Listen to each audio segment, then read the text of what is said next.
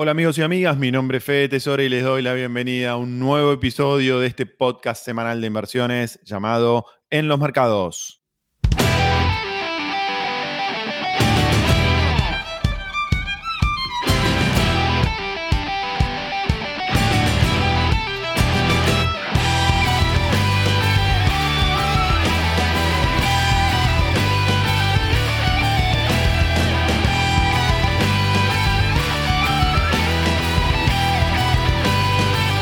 Edición número 20 de este podcast semanal llamado En los Mercados que nació en plena pandemia y que está muy divertido. La verdad que estoy muy entretenido haciendo este podcast semanal.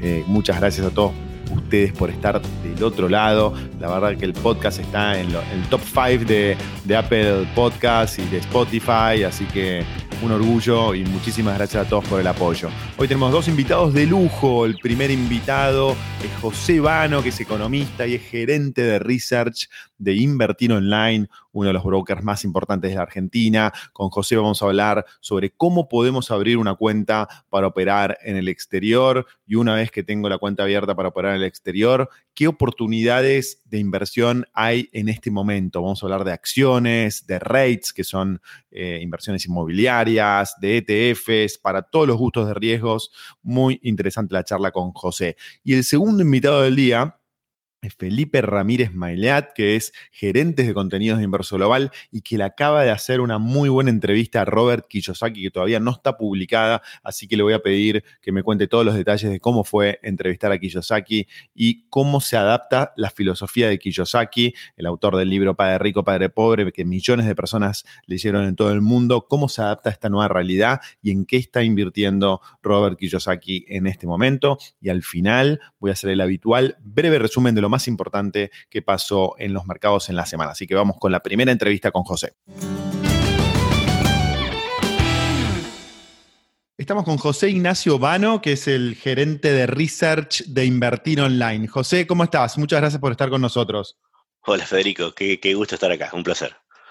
Bueno, igualmente, muchísimas gracias por tu tiempo. José, te propongo empezar eh, hablando, hay muchas personas que nos, que nos preguntan acerca de cómo eh, un inversor este, retail como un inversor individual puede comenzar a invertir afuera. Y sé que desde Invertir, Online recientemente hicieron algunos cambios en, no sé si en los mínimos, en las comisiones, de tal forma de hacer este proceso un poquito más fácil. ¿Por qué no nos, por nos contás un poquito ese, esa, novedad?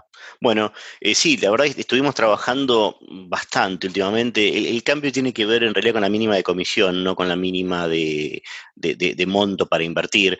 Nosotros, eh, la verdad que, bueno, vos viste, el, público de Invertir Online, los, los clientes de Invertir online son básicamente retail, ¿no? Individuos que, están, muchos de ellos haciendo sus primeras inversiones, otros ya son bastante profesionales en realidad, digamos, pero, pero en general son individuos que, ah, este, invierten sus ahorros, digamos. Entonces, nosotros sabíamos que teníamos que empezar con mínimos razonablemente bajos este, para poder alcanzar a todo el público y por eso el mínimo es, de mil dólares o su equivalente en pesos. Viste que el fondeo se hace con, a través de contado con liqui, con lo cual en realidad vos como arrancás comprando el bono, la L30 y lo vendés como L30C, eh, y así ya se quedan, quedan los dólares en la cuenta en Estados Unidos. Vos el bono, el AL30, lo puedes comprar con pesos o con dólares, así que si tenés, digamos, 150, a, 150 de tipo de cambio de contado con líquido, digamos, con 150 mil pesos, vos ya te alcanza para fondear la cuenta, cubrir los mil dólares mínimos y empezar a operar allá. Claro. Y las personas que tienen muchos nos preguntan, ¿tengo dólares? ¿Puedo hacer algo así también? O sea, ¿podría depositar dólares la persona? Sí, por supuesto. Es más, es un buen momento ahora. Eh, ¿Por qué es un buen momento? Porque, bueno, por empezar, viste que para vos, para hacer el, contado con liqui, si vos arrancás en pesos, tenías un parking que hasta ayer era de tres días, ahora lo bajaron a dos días. Pero si vos arrancás en dólares, no tenés parking. Que no tengas parking quiere decir que vos no tenés que permanecer comprado en ese bono. Con lo cual no tenés riesgo eh, precio es mínimo, digamos, no, porque no tenés exposición a, ese bono. Con lo cual, vos con tus dólares comprás el AL30D e instantáneamente, tan rápido como te den las manos, podés venderlo como AL30C e instantáneamente también están los dólares en Estados Unidos. Y te digo que es un buen momento porque la brecha entre el tipo de cambio, el MEP y el contado con liqui es bastante chica. O sea, el MEP sería, digamos, dólares locales o, operar el bono en especie D versus operar el bono en especie C. Entonces, hace un par de semanas, eh, esa brecha era como 12%. Entonces, vos decís, yo tengo mil dólares, pero llegan 880, porque 12% es el costo por la brecha que hay. No, es un tema de, de, comisiones, ni, ni mucho menos, es el precio que te da el mercado pero ahora esa brecha se achicó mucho, está por debajo del 2%, con lo cual es prácticamente lo mismo, digamos, los dólares acá que los dólares allá, y es una buena oportunidad para aprovechar. Totalmente. Mencionaste el tema del parking. ¿Qué tan relevante es ese riesgo? Es decir, ¿hay mucha volatilidad en, estos, en este tipo de bono o te parece que no es tan alto ese riesgo, esa volatilidad? Mira, para lo que es eh, los valores de los bonos a nivel global es muy alta la, volatilidad, eh, pero para lo que estamos acostumbrados nosotros acá en Argentina, no tanto. Eh, vos pensás que estos bonos, digámoslo así, tenían, tuvieron como un tiempito para establecerse. Vos viste que son estos bonos que, empezaron a cotizar desde septiembre con el canje de la deuda. Y todavía había como muchas idas y vueltas en el precio, parecía que el mercado estaba buscando el equilibrio también desde hace un par de semanas, justamente cuando digo que, se achicó esta brecha, em, lo vemos un poquito más calmo y aparte eh, el Estado fue tomando medidas así como originalmente puso el parking de cinco días, que no era necesario, digamos, es una, atribución que se tomó el, gobierno, digamos, para, para, intentar controlar un poco esta operatoria, así como lo puso cinco días, después lo bajó a tres y después lo bajó a dos. Entonces también ahora eh, eran cinco días hábiles, ¿no? Vos antes lo tenías que esperar de una semana a otra. En cambio, ahora vos entras el, lunes, por ejemplo, y vendes el miércoles. Entonces, obviamente, menos tiempo es menos exposición y menos volatilidad. Em, el, riesgo que vos tenés en este momento es un riesgo precio. Es un riesgo que, vos originalmente haces tu cuentita y decís, bueno, cotización de AL30C dividido, eh, perdón, al revés, cotización de AL30 dividido cotización de AL30C eh, y eso te da el tipo de cambio. Lo que pasa es que el AL30C lo vas a vender dentro de dos días, con lo cual no estás seguro cuál va a ser el precio.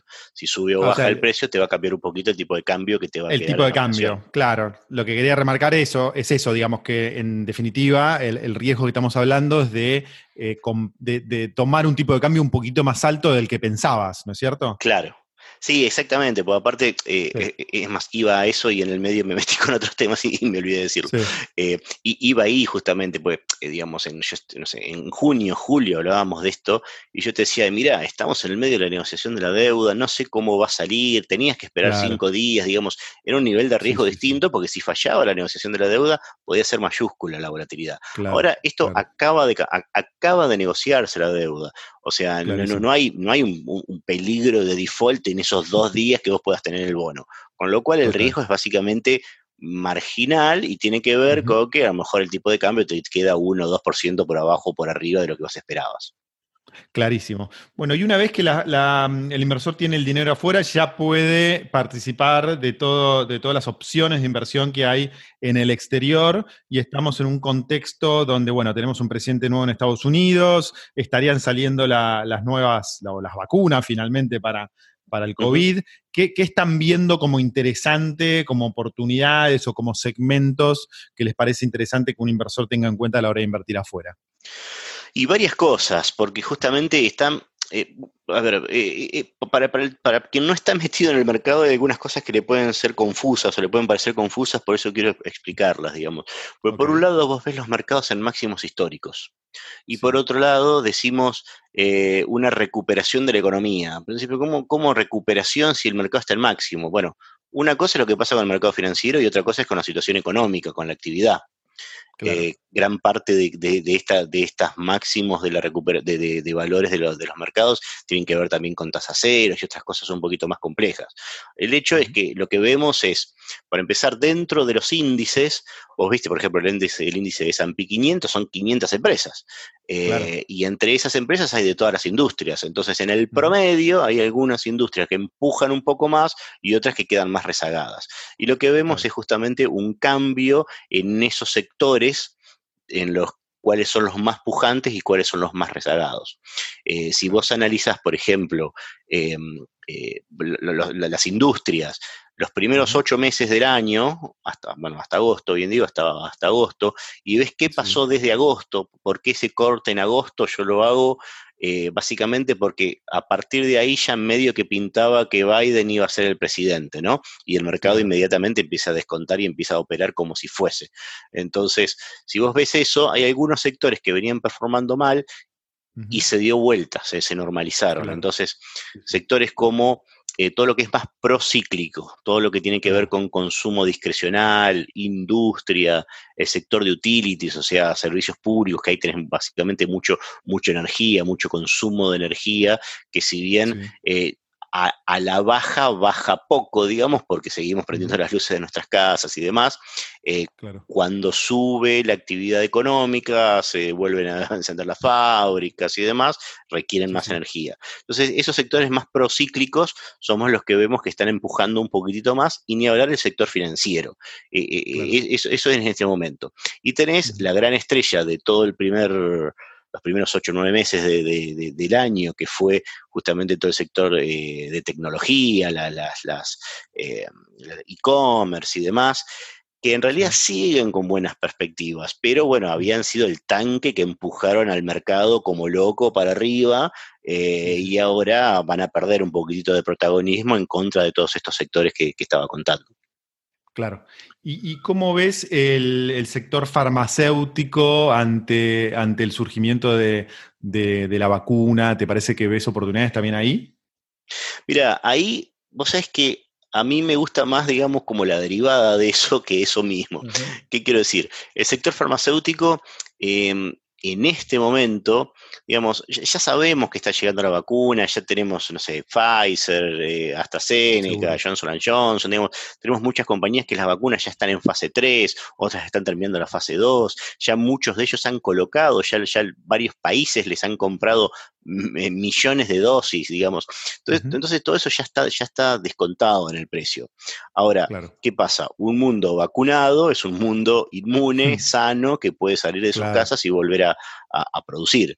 Entonces, justamente, eh, esta recuperación que te decía de la economía es gracias a la vacuna, pero entiendo yo que en este momento vos lo vas a ver mejor reflejados en otros sectores que en el propio farmacéutico. Claro. Y en ese sentido, el sector inmobiliario, todo lo que es rates, eh, ¿qué, perspectivas ven?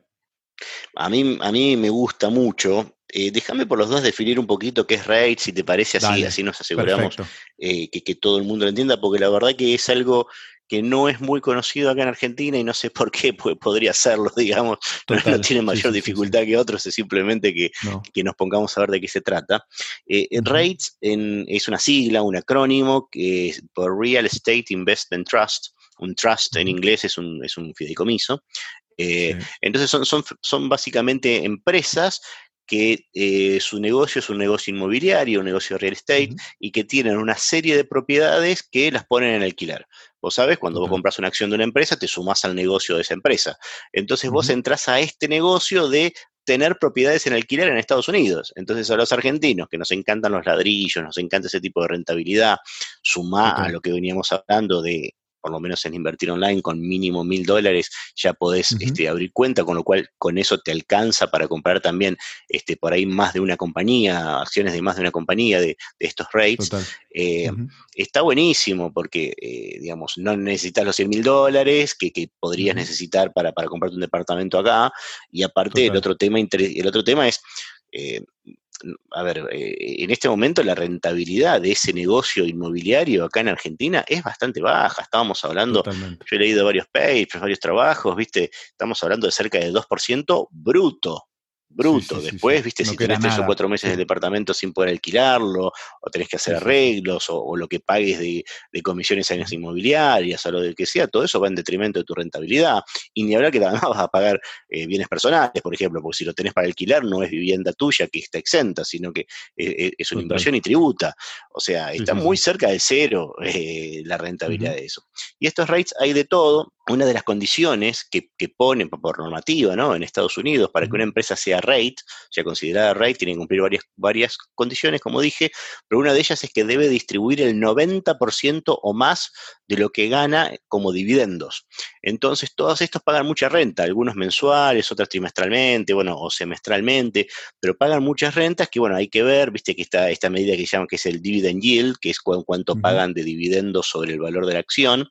Hay de todos, hay algunos que son más de crecimiento y van más como al valor del capital y otros que, van más a, altos alquileres, pero en algunos casos van de 4, 5 hasta 8% de renta anual eh, que, rinden estos. Y aparte lo interesante es que viste, Estados Unidos es enorme en este sentido, hay empresas de todo. Eh, a mí la verdad que me interesó mucho cuando me puse a investigar bien para, para publicamos en, un reporte, bueno, y una serie de cosas, digamos, cuando, cuando me puse a investigar para todo esto. Vos, por ejemplo, dentro de los rates tenés 12 sectores. Eh, entonces tenés compañías propias de cada sector. Entonces, un sector, por ejemplo, es el sector que le dicen eh, el sector de hogares, digamos, ¿no? Entonces hay compañías que tienen literalmente 70, 80 mil viviendas en alquiler en las grandes ciudades en Estados Unidos, ¿no? Entonces, de nuevo, vos te compras una acción y participas de ese negocio súper diverso. Hay otros, por ejemplo, que están destinados a eh, lo que es retail, o sea, son las empresas dueñas de los locales. Entonces, las marcas, no sé, Gap, o, la o CVS Pharmacy, o, bueno, Walmart, Walgreens, digamos, Home Depot, todo ese tipo de, compañías, en realidad, ellos, digamos, Walmart le alquila el galpón a esta empresa y pagan alquiler. Entonces, em, a ver, ¿qué pasa? Al estar, al estar sectorizado, como te dije, en 12, bueno, para la redundancia, 12 sectores, eh, eh, lo que tenés es algunos sectores más golpeados, justamente. Este que te acabo de decir de retail fue bastante golpeado, porque justamente cerraron los locales. Entonces este vino performando bastante mal. Pero tenés algunos que son súper interesantes, que se especializan en sectores muy, muy pujantes de la economía. Entonces tenés algunos, por ejemplo, que son, eh, hay una empresa que se llama eh, Equinix, em, que Equinix lo que tiene es em, eh, los lugares para que se alojen los servidores de las grandes compañías. Entonces, Amazon, este, Google, eh, Microsoft, todos estos les alquilan el espacio para poner las, este, para poner en alquiler, para poner, digamos, todos estos servidores. Sabes que la pandemia no, no, solo no lo perjudicó, sino que lo ayudó. Los benefició. Y después otro sector muy interesante, por ejemplo, hay una compañía que se llama American Tower, AMT es el ticker, que es la dueña de eh, las antenas que se las antenas para, para las señales de tecnología 5G. Entonces, eh, el cliente de esto son las grandes telefónicas, ATT, Verizon, digamos, esas grandes compañías. Ese par de sectores performaron muy bien. Entonces vos podés tener las dos hipótesis y te puede ir muy bien, digamos. La hipótesis de recupera el mundo, me voy a los sectores golpeados que se van a recuperar, por ejemplo, entonces me compro Estos, estos rates que alquilan eh, locales a los retailers grandes, o, me, o sigo en la ola de lo que viene, que es, por ejemplo, esta tecnología 5G. Pero en los dos casos vos estás en un negocio bastante sencillo, que es, vos tenés una compañía, que tiene propiedades y alquila esas propiedades a una segunda compañía. Está buenísimo. Em, José, para, para, cerrar la charla, te hago una pregunta este, que también hay, recibimos bastantes consultas. Es, hasta ahora hablamos de acciones, ¿no? Para un inversor conservador eh, que quiere proteger su dinero, hoy por hoy es difícil encontrar opciones, ¿no? Porque tenés eh, las tasas en Estados Unidos en nivel cero o cercano a cero. ¿Ves alguna alternativa como para aquel que diga, bueno, no quiero correr con la volatilidad de las acciones, quiero algo un poquito más tranquilo? Eh, ¿Se te ocurre algo? ¿Es imposible encontrarlo? Sí, sí, por supuesto. Bueno, los rates podrían ser alguna de esas alternativas, ¿no? Eh, si bien real estate no es lo más este, estable, es más estable que las acciones, con lo cual ya bajaste un escaloncito de tu nivel de riesgo. Pero, eh, por ejemplo, nosotros, mira, justo ayer sacamos un, informe que era eso, inversiones conservadoras para cuidar tu, para cuidar justamente, es como esa base sólida que vos necesitas darle a, tus ahorros, ¿no? Em, siempre pensando en Estados Unidos. Ahora, vos tenés un tema, que es, estamos viviendo en un mundo de tasa cero, pero con costo impositivo.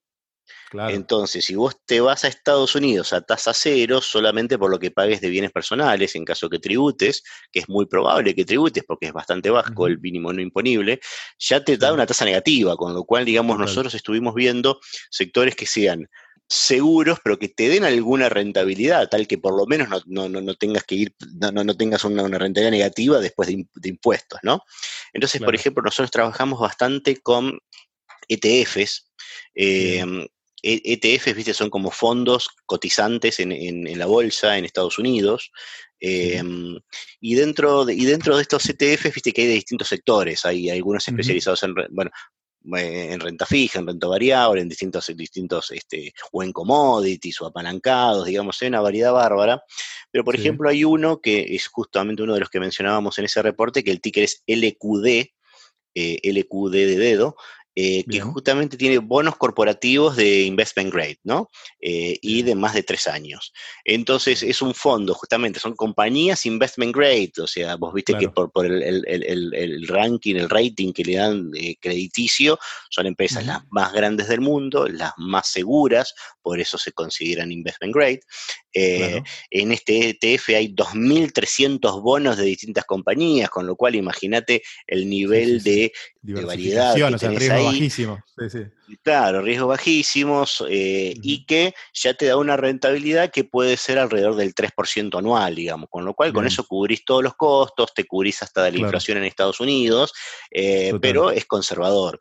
Otro, por ejemplo, otro ETF, hay uno que se llama MUV, MV larga, que tiene bonos municipales. Viste, en Estados Unidos, eh, no solamente el Estado Nacional, también, también eh, bueno, municipios pueden, pueden emitir, y entonces esos también, pues, digamos, tienen ese combo de, te da un pequeño plus extra de rentabilidad tal que para vos termine siendo negocio. Entonces, en esos sectores tenés cosas interesantes para hacer y después tenés la gran duda si es o no el momento adecuado para entrar en el oro, ¿no? A través, por ejemplo, del ETF GLD. Em, que vos ves de largo plazo el, oro, mira, desde 1971 hasta ahora, eh, últimos 50 años prácticamente, 49 años, el oro rindió por año promedio 10% contra una inflación en Estados Unidos de 3,8%. O sea, vos estabas 50 años y le ganabas 6% a la inflación eh, todos los años. Eh, lo que pasa es que bueno, el oro tuvo un movimiento alto, pasó los 2.100 dólares, ahora está por ser cerca de los 1.800 dólares la onza, eh, está un poquito en duda si es el mejor momento o no, pero eh, también lees toda la bibliografía, todo, todo, todos los, manuales de finanzas te dicen que en todo portafolio debería haber alrededor de un 5% de oro, justamente porque te estabiliza el portafolio, te baja volatilidad y encima tiene rendimientos históricos positivos. Totalmente, totalmente. José, excelente, un placer charlar con vos. Muchísimas gracias por tu tiempo y bueno, seguramente a futuro te, te molestaremos nuevamente. Muchas gracias. Como no, un gusto, un gusto estar acá. Hasta luego, saludos a todos. Estamos con Felipe Ramírez. Felipe es director de contenidos de Inversor Global. Felipe, ¿cómo estás? ¿Todo bien? Muy bien, ¿y tú, Fede? ¿Cómo estás? Todo bien, por suerte. Muchas gracias por estar con nosotros. ¿Sabes qué, Felipe? Quería hablar un poco de tu reciente entrevista a Robert Kiyosaki. Sé que en pocos días vas a subir ese video al canal de, eh, o en un par de semanas vas a subir el video al canal de YouTube, pero contanos cómo surgió la idea de entrevistar a, Kiyosaki y cómo fue ese primer contacto a nivel personal, o sea, cómo es él, eh, digamos, eh, en un mano a mano personal? Eh, es, eh, muy interesante, es muy intenso, eh, Robert, para hablar en persona. Nosotros teníamos, teníamos pidiendo esta entrevista hace mucho tiempo. Como, como sabes, nosotros tenemos una asociación con Rich Dad para publicar un producto de Robert Kiyosaki en español. Y hace mucho tiempo que le estábamos pidiendo esta entrevista, pero por temas de la agenda no se podía. Y ahora de repente saltó diciendo, bueno, dale, puedo la semana que viene. Entonces nos lanzamos y el tipo en persona es, muy cálido, muy, muy simpático, pero al mismo tiempo muy intenso. De repente como que se emociona, levanta la voz. La entrevista, por supuesto, la hicimos por Zoom, entonces se acerca a la cámara, ponía la cabeza muy cerca de la cámara, cosas que yo nunca había visto en, este, en esta nueva normalidad y que me resultaron muy divertidas, la verdad, la pasé, la pasé muy bien. Claro, como poco acartonado y muy real, digamos. No, absolutamente, olvídate. Estaba en remera, con una gorrita, como en su casa, y una persona que me parece que lo que, lo que transmite, que también es, su realidad, es una persona que ya pasó por mucho, tiene cierta edad, eh, le fue muy bien en los negocios, tiene su posición muy tomada, entonces tiene muy claro todo lo que dice. No es una persona que está midiendo o especulando con lo que va a decir o la forma en lo que tiene que decir. Él dice, yo soy esto y quieranme o no. Si te gusta bien, sí, si no te gusta es problema tuyo, pero no está queriendo vender nada, digamos. Absolutamente, no está queriendo vender nada. Eso sería una, muy buena descripción, digamos. ¿Y cómo, ¿Y cómo fue? O sea, le preguntaste en qué está invirtiendo, qué activos le gustan, cómo, cómo se desarrolló la charla. Bueno, hablamos un poquito de todo. ¿eh? Yo traté de aprovechar al máximo los 45 minutos que tuvimos.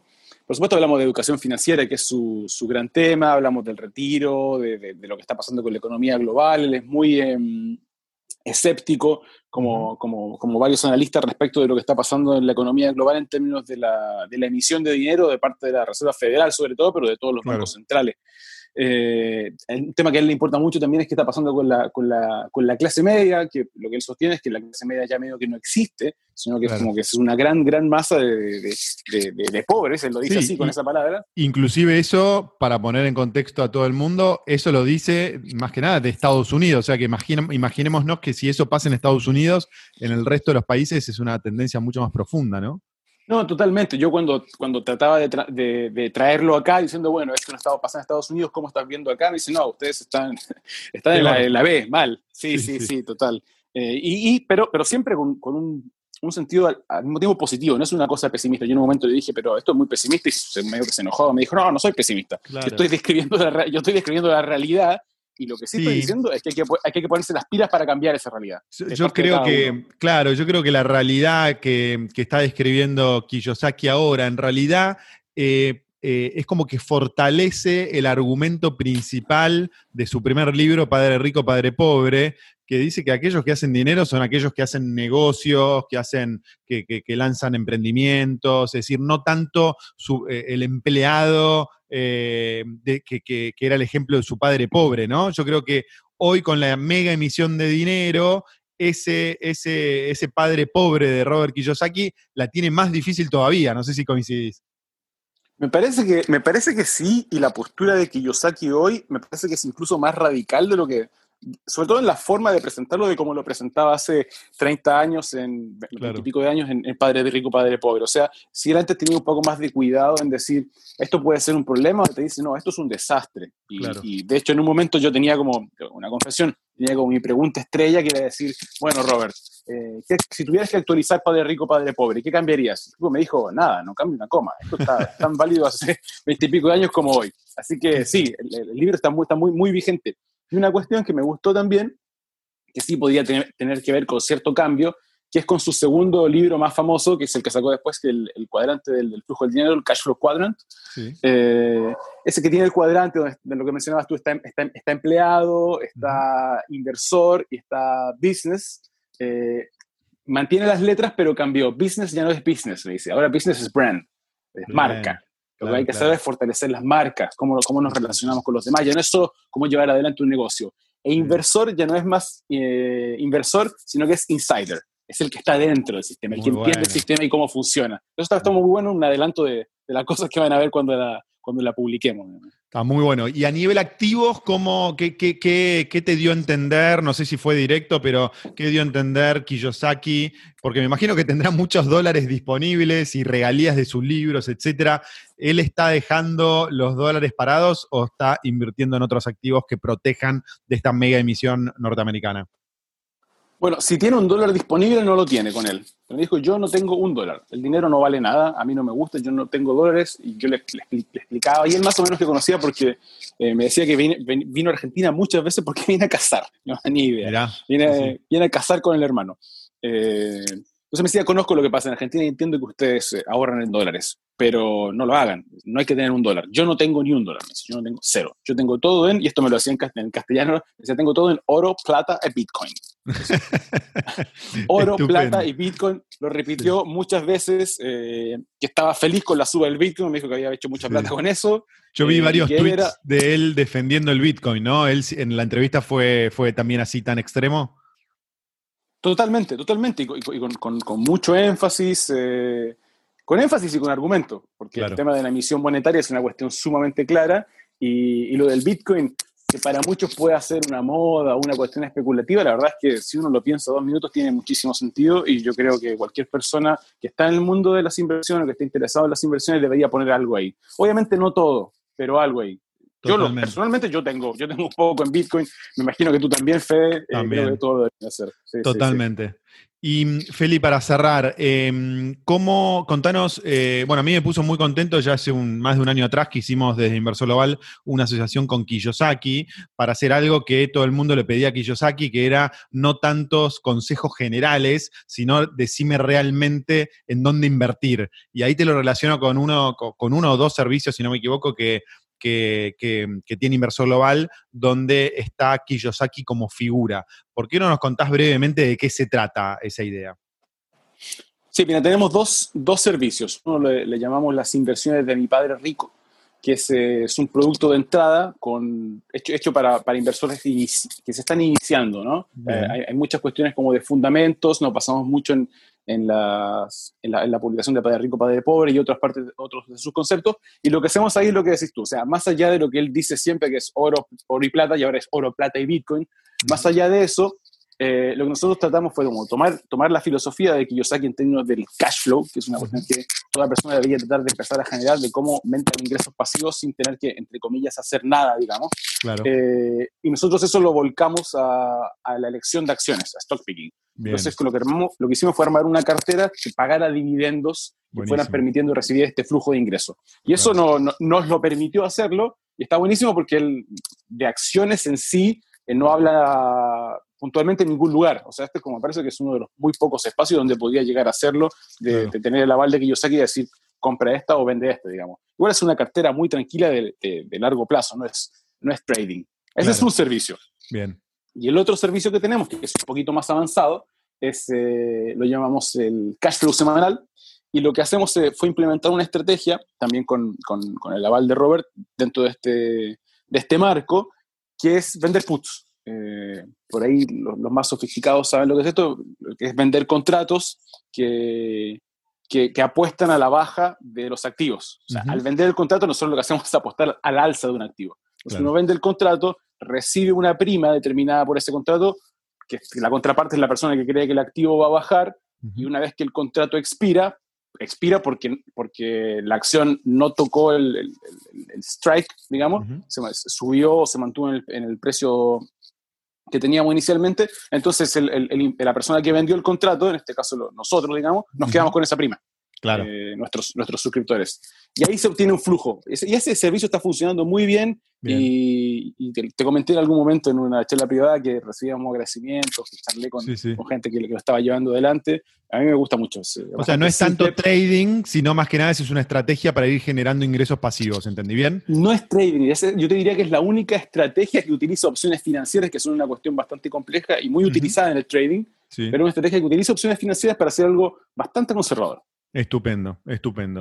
Bueno, la verdad que eh, fue un sueño esto de tener a, Kiyosaki dentro del equipo de gurúes de, Inversor Global y la verdad que, bueno, Kiyosaki es conocido por millones de personas en todo el mundo y haber logrado este convenio que nos permita bajar aún más los conceptos eh, de Kiyosaki me parece espectacular. Así que sé que vos tenés muy buena relación con todo el equipo de Rich Dad, así que buenísimo, bueno, y a seguir manteniéndolo, que creo que es un buen valor agregado para toda la gente. Entonces, ¿cuándo podemos encontrar la entrevista más o menos planeás y dónde eh, de Kiyosaki? Mira, eh, el equipo de, Robert es muy eh, puntilloso con el tema de, su exposición personal, entonces en este momento está, están revisándola. algo que a mí me parece muy bien, que es algo que hace también, por ejemplo, el periodismo alemán. El periodismo alemán le pasa la entrevista al entrevistado antes de publicarla y él te puede corregir. Entonces la están viendo ahora Yo creo que nosotros la vamos a recibir la, semana que viene y bueno, la, editamos un poquitito y estaremos en el, sitio web de, perdón, el, el, canal de YouTube de Inversor Global, en Inversor Global TV. La estaremos subiendo de acá a dos semanas. Eh, no va a perder ninguna vigencia porque me parece que los conceptos están, están bastante buenos para, para el futuro en general. Totalmente, totalmente. Feli, mil gracias por tu tiempo y bueno, seguramente a futuro nos encontramos nuevamente. Gracias. Cuando quiera, Fede, te mando un abrazo. Muy lindas charlas tuvimos con José y con Felipe. Con José aprendimos todos los detalles de cómo abrir una cuenta en invertir online y operar en el exterior y muy buenas oportunidades que marcó. Y luego Felipe nos contó el backstage de la entrevista al gran Robert Kiyosaki y cómo aprovechar sus recomendaciones. Así que muy bueno. Así que antes de despedirte y dejarte de disfrutar el fin de semana, vamos con un breve resumen de lo más importante de la semana. En Argentina la cosa sigue tranquila. Si dejamos de lado el tema Maradona, que ya se habló tanto, así que no voy a mencionar nada. Vamos directamente al dólar. El oficial subió un 1%, cerró en 87. El tarjeta en 142, subió un 0,70. El MEP y el contado con liquidación están en 146 y 90 el MEP y 149 el contado con liquidación, bajas del 0,20, muy poquito. El Blue bajó un poco, 2,5%, cerró en 157, así que el panorama del dólar bastante tranquilo en la Argentina. El riesgo país subió un poco, 0,29, terminó en 1.381 puntos, pero las acciones del Merval siguen subiendo. El Merval terminó en 54.700 puntos, 6% arriba, así que las acciones muy firmes ya acumulan eh, cuatro semanas de subas consecutivas. Y el S&P 500 también sigue el festival. Esta semana subió casi un 2,5, terminó en 3.640 puntos, en récords históricos la bolsa de Estados Unidos. Sigue subiendo, sobre todo las acciones tecnológicas, pero ahora también el resto de las acciones subieron. Y en la parte de protección, que siempre hablamos que es el oro y el Bitcoin no tuvimos una buena semana. El oro eh, viene bajando fuerte durante el último eh, mes. Esta semana bajó casi un 5%, está terminando en 1.779 dólares. Y el Bitcoin, que había subido un 15% la semana pasada y había cerrado en más de 18 mil dólares, esta semana llegó un pico de 19.300 dólares, pero al momento de grabar este podcast se había derrumbado a 16.841 dólares, una baja casi del 10%, aunque puede ser que en el momento que estés escuchando este podcast el precio sea eh, diferente. Acordate que a diferencia de la, de la bolsa, el Bitcoin está cotizando todo el tiempo, 24 horas, los 365 días del año, así que tenés mucha volatilidad en ese precio. Bueno, muchísimas gracias a todos por estar del otro lado. Les deseo un excelente fin de semana. No dejes de ponerme todos los comentarios que quieras en mis redes sociales o en mi mail fede.fedetesore.com. Te mando un abrazo grande y nos vemos la semana que viene. Chau.